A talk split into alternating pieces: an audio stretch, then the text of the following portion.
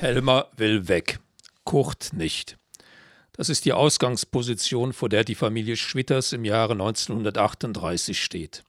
Aus den Fenstern der Villa beobachten sie, wie aus der gegenüberliegenden Villa einer jüdischen Familie Möbel abtransportiert werden. Helmer hat schon die englischen Wörterbücher beschafft, die ein Leben in den USA erleichtern sollen. Freunde sind schon dort. Helmer hat schon alles für die Reise vorbereitet, aber Kurt will nicht. Da sind die Eltern, da ist die Villa, da sind die vier Mietshäuser, die den Schwitters ein gutes Einkommen sichert. Alles wohl gute Gründe, selbst fünf Jahre nach Machtantritt Hitlers und der schon bekannten Verfolgung vieler Menschen im vertrauten Hannover zu bleiben. Aber da ist mehr, da ist, was ihn hält, da ist seine Kunst, und das Problem ist, dass Schwitters nicht nur Kunst schafft, die schnell eingepackt und mit auf die Reise genommen werden kann, er schafft Kunst, indem er seinen Lebensraum komplett umgestaltet. Märzkunst.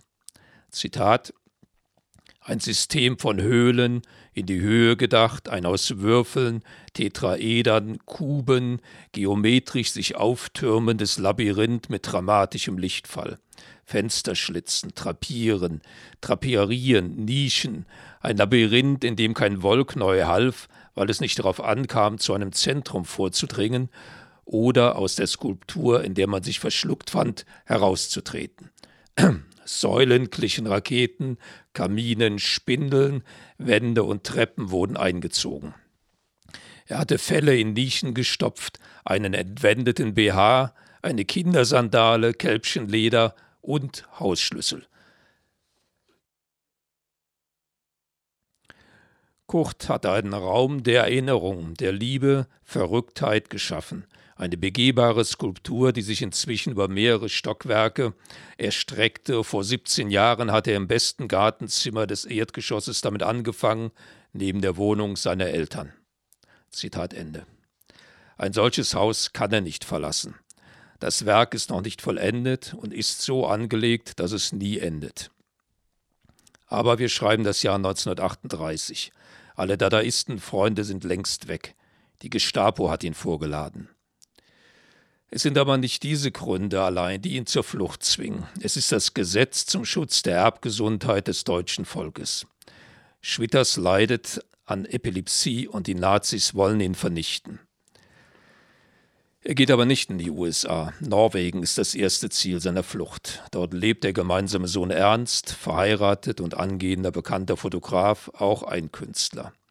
Schwitters geht zunächst alleine, weil Helmer Haus und Herd sichern, dann aber später nachkommen soll.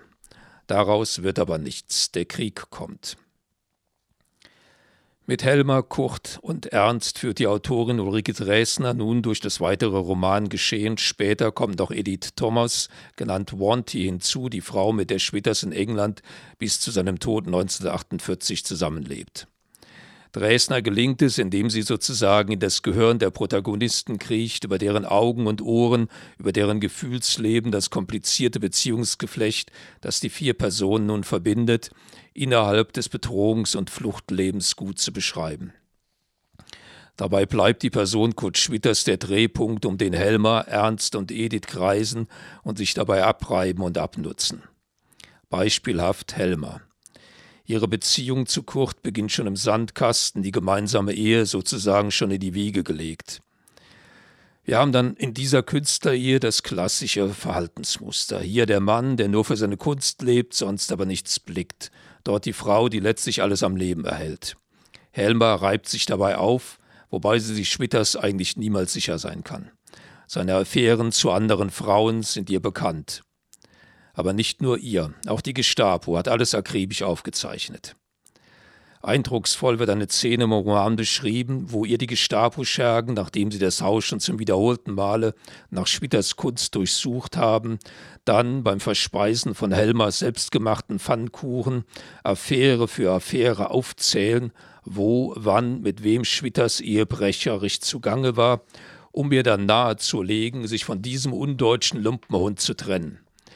Die Scheidung wäre schnell durch die Gerichte gebracht, man würde helfen und das ganze Vermögen Schwitters ihr direkt überschrieben.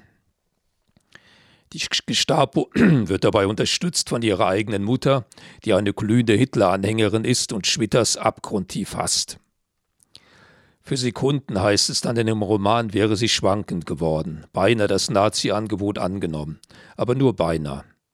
Weiterhin wird sie, solange es geht, alles, was Schwitters in Norwegen braucht, kistenweise dorthin schicken. Der Krieg lässt dann jeden Kontakt abbrechen. Erst gegen Ende des Krieges erfährt Schwitters, der da schon länger in England mit Wanty zusammenlebt, durch ein kurzes Telegramm, dass Helma tot ist. Die Leserin und der Leser vermuten, weil sie schon wissen, dass Hannover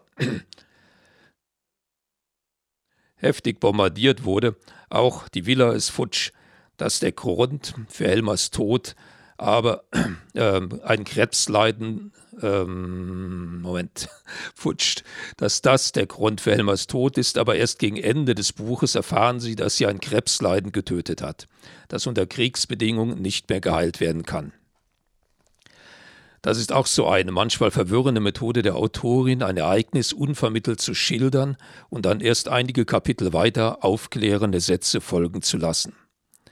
Überhaupt diese Sätze. Ich hadere noch sehr mit mir, wie ich den Schreibstil von Ulrike Dresner bewerten soll. Im Nachwort schreibt sie, Zitat, Schwitters, also der Roman, wurde auf Englisch geschrieben, ins Deutsch übersetzt, so der Plan. Er scheiterte. Schwitters auf Deutsch erwies sich als ausgesprochen bockig. Zitat Ende. Wohl wahr. So der Eindruck, wenn man den Text liest, geradezu Bocksprünge machen Wörter und Sätze zuweilen, was den Lesefluss erheblich beeinflusst. Ich verstehe schon, wenn man sich mit Schwitters und vor allem mit seinen Texten beschäftigt, dass es einem im Kopf schwurbelt und man sich dem Sog der Nonsensdichtung schwer entziehen kann. Das fließt dann in den eigenen Text, aber man muss es dann nicht zur Manie werden lassen und dann schon fast bemüht, zwanghaft schwitterische Wortakrobatik in jedem Satz nachzuahmen. Das hat mich beim Lesen zuweilen noch sehr gestört. Mein Gesamteindruck des Romans ist daher eher flirrend. Zum einen sind die wichtigen handelnden Personen des Romans, äh, die handelnden Personen nicht nur Schwitters kraftvoll und überzeugend herausgearbeitet und dann und wann passt auch der Schreibstil gut dazu, aber dieser wird dann doch bemüht überzogen, was wie gesagt auf die Dauer übermüdend wirkt. Ich habe vorgestellt Ulrike Dresner Schwitters, Penguin Verlag erschien 2020 und hat 470 Seiten.